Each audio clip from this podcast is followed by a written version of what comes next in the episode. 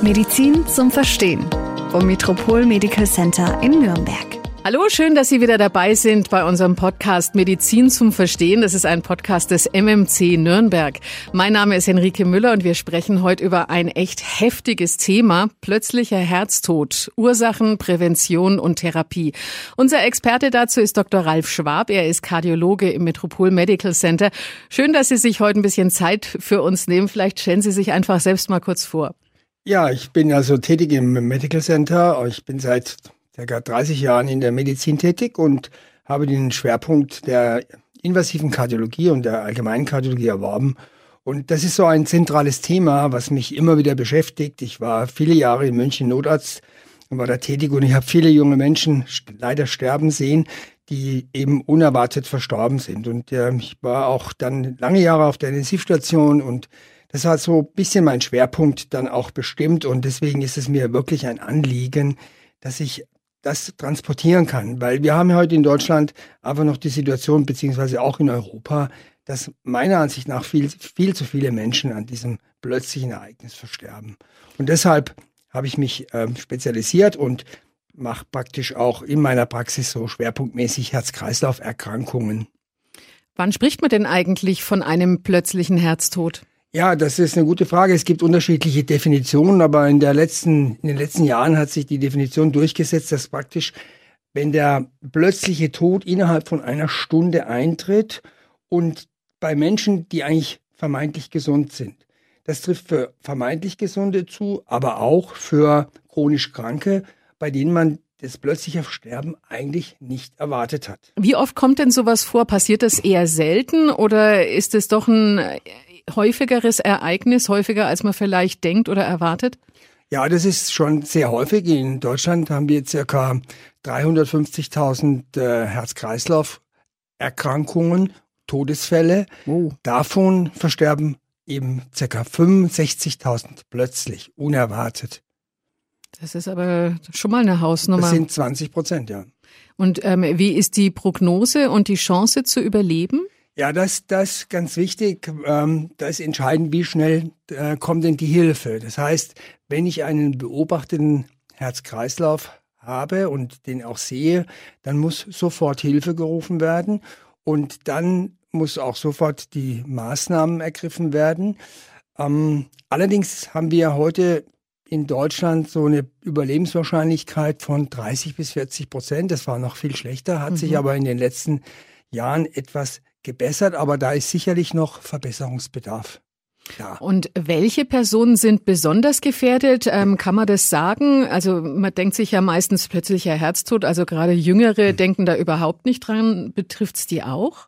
Genau. Im Kopf machen wir immer so zwei unterschiedliche Patienten oder Menschengruppen. Die unter 35-Jährigen, da ist es häufig so, die haben angeborene Herzrhythmusstörungen, so elektrische Erkrankungen. Da gibt es Brugada-Syndrom oder Long-QT-Syndrom. Das ist sehr speziell. Oder aber auch angeborene Herzmuskelerkrankungen, die, die Hypertrophie Kardiomyopathie oder auch die angeborene Herzschwäche, aber auch, und das ist ganz wichtig, gerade bei Sportlern und bei, bei jungen Leuten, eine verschleppte Grippe. Mhm. Verschleppte Grippe ist gefährlich. Wenn man die nicht aushält, da sollte man sich auf jeden Fall vorher untersuchen lassen, weil die kann zu Entzündungen führen, die kann zu einer Schwäche des Herzens führen und da kann eben können Nekrosen bzw. Narben entstehen und die können dann bei starker Belastung tödliche Herzrhythmusstörungen aus, auslösen. Die andere Gruppe, das sind älterer Mensch über 35, noch nicht alt, aber über 35 Jahre. Und da ist es so, dass in über 80 Prozent der Fälle schon eine organische Ursache vorliegt. Das heißt mhm. also nicht eine angeborene, sondern letztlich eine erworbene Arteriosklerose, Herzkranzgefäßverkalkung. Und da ist es halt wichtig, dass man das erkennt. Und da gibt es natürlich entsprechende Risikofaktoren, die man erkennen muss und diese Patienten rechtzeitig zu untersuchen und eben den plötzlichen Herztod oder was ja meistens ein Herzinfarkt ist, zu verhindern. Ja, ist ein gutes Stichwort. Äh, Gibt es denn irgendwelche Warnhinweise? Also spüren die Betroffenen Beschwerden? Kann man da irgendwas festmachen?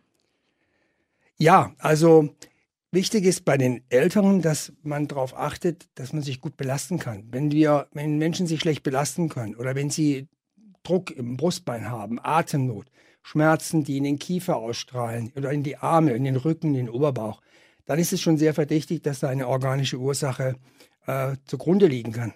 Bei den jüngeren Patienten ist es so, wenn man beim Sport Schwindel verspürt, Kollapsneigung, Herzrhythmusstörung, Herzrasen, Herzstolpern, dann sollte man unbedingt erstmal stoppen und dann sich zunächst zum Hausarzt zu begeben und dann halt eine weitere Abklärung gegebenenfalls beim Kardiologen. Was erraten Sie denn gefährdeten Personen? Also ich denke, man muss die Patienten erfassen oder die gefährdeten Personen erfassen und die müssen ärztlich untersucht werden. Das heißt, ähm, Gespräch beim Hausarzt, auch vielleicht eine kleine Untersuchung mit Blutdruck, EKG und dann sieht man schon erste Hinweise. Ganz wichtig ist es so, dass man durch die Patientengeschichte, das heißt die Eltern, Geschwister, mhm. die Großeltern, da kommt man schon auf die richtige Richtung, wenn es einfach frühe Todesfälle gab vor dem 35. Lebensjahr oder wenn der, der Vater mit 40, 45 am Herzinfarkt verstorben ist, dann ist die Wahrscheinlichkeit nicht gering, dass man das auch geerbt hat. Und dann kommen natürlich die ganze andere Risikofaktoren wie Zucker, Rauchen noch dazu. Und Deswegen, das muss man im Kopf haben und dann kann man so eine Risikostratifizierung machen der Patienten und dann genau äh, die Diagnostik eben in die richtige Richtung äh, lenken. Sie haben vorhin die erschreckende Zahl ähm, genannt. 65.000 sterben jährlich bei uns in Deutschland. Kann man denn den plötzlichen Herztod verhindern? Ja und nein. Also da gibt's, äh, das ist wirklich sehr zwiespältig. Leider sehen wir immer wieder Todesfälle, die sehr überraschend kommen. Ähm, wir sind noch nicht so weit, dass wir alle Erkrankungen kennen. Ich habe gerade einen Fall von einer jungen Frau, die hatte eine Myokarditis und jetzt kam raus, sie hat inzwischen ein Defi bekommen und jetzt kam raus, dass es doch wahrscheinlich auch noch zusätzlich eine angeborene Herzschwäche war, mhm. beziehungsweise eine angeborene äh, Kardiomyopathie, wie wir sagen. Also mir ist es auch schon passiert und das ist einfach so, dass man auch, wenn man einen Todesfall oder einen plötzlichen Herztod beobachtet, dass man, auch wenn man daneben steht, die Menschen nicht immer retten kann. Entscheidend ist die Prävention. Entscheidend ist es rechtzeitig zu erkennen. Ich kann Ihnen viele Fälle erzählen. Gerade gestern war ein Patient da, der gesagt hat, sein Bruder hatte Beschwerden, die waren ganz typisch. Es war ein Herzkatheter geplant und drei Tage vor der Herzkatheteruntersuchung ist er verstorben. Ja, Wahnsinn. Also da muss man wirklich hellhörig sein. Man muss auch wirklich, gerade bei Frauen ist es so eine, eine Sache, Frauen haben nicht so typische Beschwerden wie Männer. Die Frauen haben eher so, können sich nicht mehr belasten und haben Atemnot, sie fühlen sich müde. Bei Männern ist es oft eindeutig, haben Brennen, Drücken bei Belastung. Es wird dann auch wieder besser, wenn man sich ausruht. Aber Frauen müssen immer ganz besonders angeschaut werden, weil das leider oft übersehen wird und Frauen dann zu spät erkannt werden, um mhm. dann die richtigen Schritte einleiten zu können. Sie haben vorhin auch von der ersten Hilfe gesprochen, dass die so wahnsinnig wichtig ist. Was kann ich denn tun, wenn ich bemerke, ein Kollege oder irgendwo unterwegs, es sagt ein Mensch plötzlich zusammen, ist bewusstlos, liegt da. Was kann ich tun? Was muss ich tun? Ja, das ist ganz wichtig. Und da ist, glaube ich, noch ähm, auch viel Öffentlichkeitsarbeit zu tun. Das Allerwichtigste, das Erste ist Hilfe holen. Mhm. Das heißt, wenn Sie das sehen, den Notruf, also die 112 rufen, genau schildern, was ist passiert, wo ist passiert, dann wird sofort die entsprechende Mannschaft rausgeschickt. Und dann muss man umgehend und ohne Zeitverzögerung mit der Herzdruckmassage beginnen. Man kann natürlich den kurz rütteln und auch ansprechen, aber der wird, wenn er wirklich einen plötzlichen Herztod erleidet, sich nicht mehr rühren und dann muss man eben den Menschen wiederbeleben, bis Hilfe kommt. Und das sollte man nicht ähm, unterbrechen. Haben natürlich die meisten, ist das schon ein bisschen länger her, der erste Hilfekurs beim Führerschein oder so, ne? Gibt's da, gibt's da irgendwie, kann man da was sagen, Herzdruckmassage, wie das auszusehen ja. hat, welcher Rhythmus und so? Ja, genau. Also man kniet sich quasi äh, auf die Seite des Patienten in Höhe des Brustkorbs und dann nimmt man äh, die ausgestreckten Arme auf die Mitte des Brustbeines und drückt dann rhythmisch mit einer Frequenz von 100 drei bis fünf Zentimeter Richtung Wirbelsäule. Mhm. Und das sollte wirklich nicht unterbrochen werden. Natürlich ist es sehr anstrengend. Mhm. Das ist sehr anstrengend. Man kann sich natürlich, wenn Umstehende auch da sind, ablösen lassen. Aber entscheidend ist wirklich, dass man diese Herzdruckmassage nicht unterbricht. Das heißt, es muss ein fließender Übergang sein, weil wir schaffen maximal, maximal durch die Herzdruckmassage einen Blutdruck von 60. Das reicht gerade aus, das Herz und das Gehirn zu versorgen. Mhm. Weil was passiert, wenn das nicht der Fall ist, wenn keine Hilfe kommt, dann sinkt die Wahrscheinlichkeit zu überleben pro Minute um 10 Prozent. Nach 10 Minuten tritt definitiv ohne Hilfe der Tod ein. Und nochmal ein entscheidender Hinweis für alle. Man kann jemand durch die Herzdruckmassage nicht umbringen. Ganz im Gegenteil. Wenn ich nichts tue, dann ist der Mensch tot. Und das ist der größte Fehler. Und kein Mensch und kein Richter auf der Welt wird irgendjemand verurteilen, nur weil er geholfen hat. Aber offensichtlich ist es ja möglich zu überleben, wenn es denn Hilfe gibt, wenn die richtige Hilfe kommt. Wie sind denn aktuell in Deutschland die Chancen zu überleben? Ja, wie gesagt, so um die, um die 40 Prozent, wenn es ein aushäusiger ähm, Herz-Kreislauf-Stillstand ist. Wir haben gesehen in, ähm, in den nordischen Ländern, da wird es etwas mehr von den von der Regierung und von den Verantwortlichen auch propagiert und angestoßen. Da ist es deutlich besser. Da liegen wir bei 50, 60 Prozent. Mhm. Aber auch da muss ich sagen, ist bei uns die Politik gefordert. Ich finde, Sie haben es eben schon gesagt, ähm, mit dem Führerschein, das ist natürlich für viele Leute lange her. Aber wir könnten, das ist eine ganz einfache Maßnahme, wir könnten die Arbeitgeber verpflichten. Wir haben so viele Menschen, die in Brot und Arbeit stehen. Wenn man da einmal eine Stunde so einen Kurs macht für die Arbeitnehmer, aber auch die Studenten in der Schule. Wir haben aktuell eine sehr gute äh, Geschichte in Nürnberg. Da werden in den Schulen so Puppen verteilt, also so Dummies. Nürnberg drückt, das ist der richtige Punkt. Aber das muss flächendeckend sein. Das muss wirklich in ganz Deutschland passieren. Nur so können wir gewährleisten, dass halt jeder, der einen plötzlichen Herztod erleidet, auch Hilfe bekommt. Also das ist auf jeden Fall wichtig, um die Quote zu verbessern, denke ich mal, dass man wirklich auch drüber redet und wahrscheinlich auch den Leuten einfach die Scheu nimmt, ne? was Sie vorhin auch gesagt haben, die Scheu zu helfen.